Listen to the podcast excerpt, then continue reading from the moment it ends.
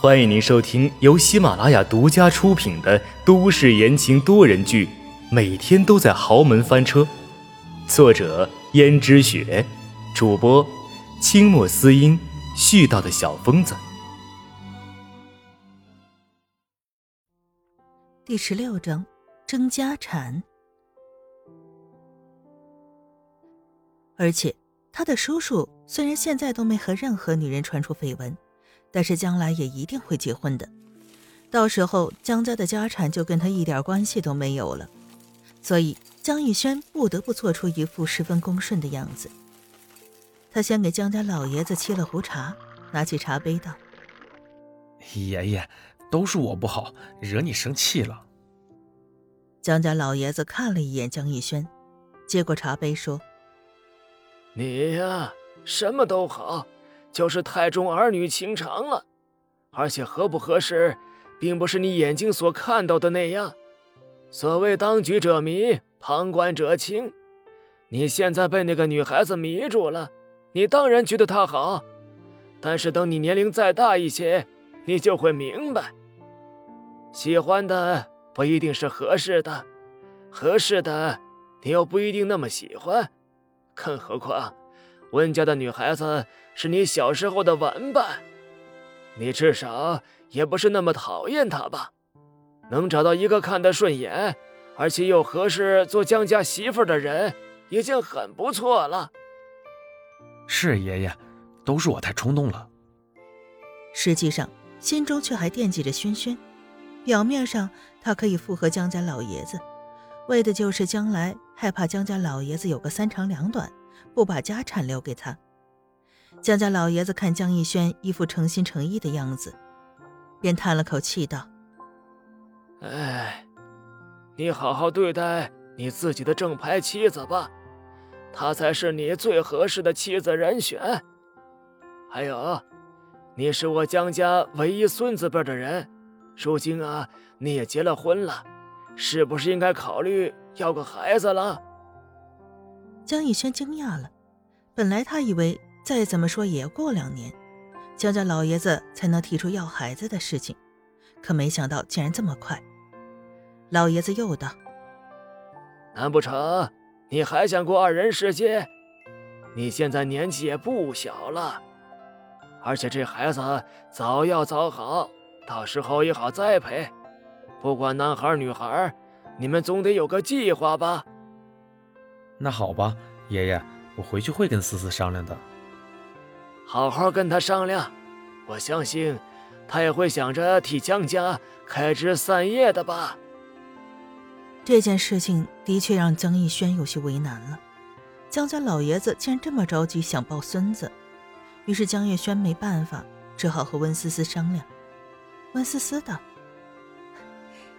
既然我们是合作关系，那我没必要和你生孩子吧。”两个人就没同房，还生什么孩子呀？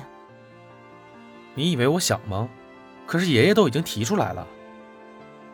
那你就不会反驳他吗？你懂什么？要是我反驳他，不顺着他，将来惹他生气了，他把家产全部留给叔叔了，怎么办？啊，你竟然还有这层顾虑，怪不得你那么喜欢轩轩，还是顺着江家老爷子意思跟我结婚呢。如果不是因为这样的话。我早就带着轩轩远走高飞了，只不过我们江家庞大的产业落在一个私生子手里，我始终有些不甘心。我才是江家正宗的子孙。听见“私生子”三个字眼，温思思想着，实际表面上江逸轩对这个叔叔十分尊敬，暗地里还是恨得咬牙切齿了吧？恨他得到了江老爷子完全的关注，反而自己这个孙子显得就不那么重要了。而且阎洛北无论做什么，无论性格有多不好，无论多不尊重江家的老爷子，在江家老爷子眼里都像是自动过滤了一般，根本就不会在意。但是江逸轩有半点不顺从江家老爷子的举动，江家老爷子就会十分的生气。相信江逸轩也是因此而愤愤不平吧，害怕江家老爷子把家产权传给阎洛北，阎洛北的身世来的又不光彩。相信江逸轩心中是很不服的。温思思又道：“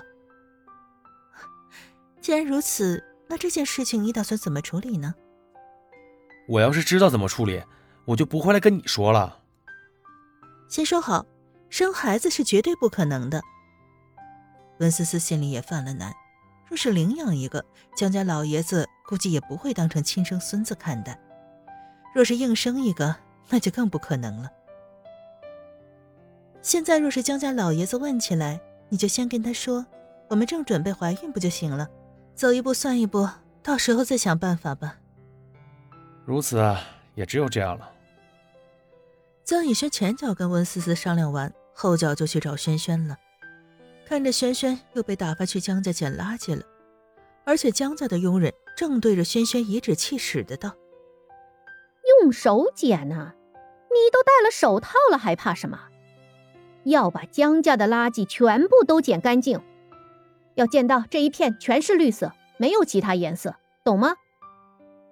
对了，这片落叶是黄颜色的。”看起来很扎眼，你赶紧去把它剪了。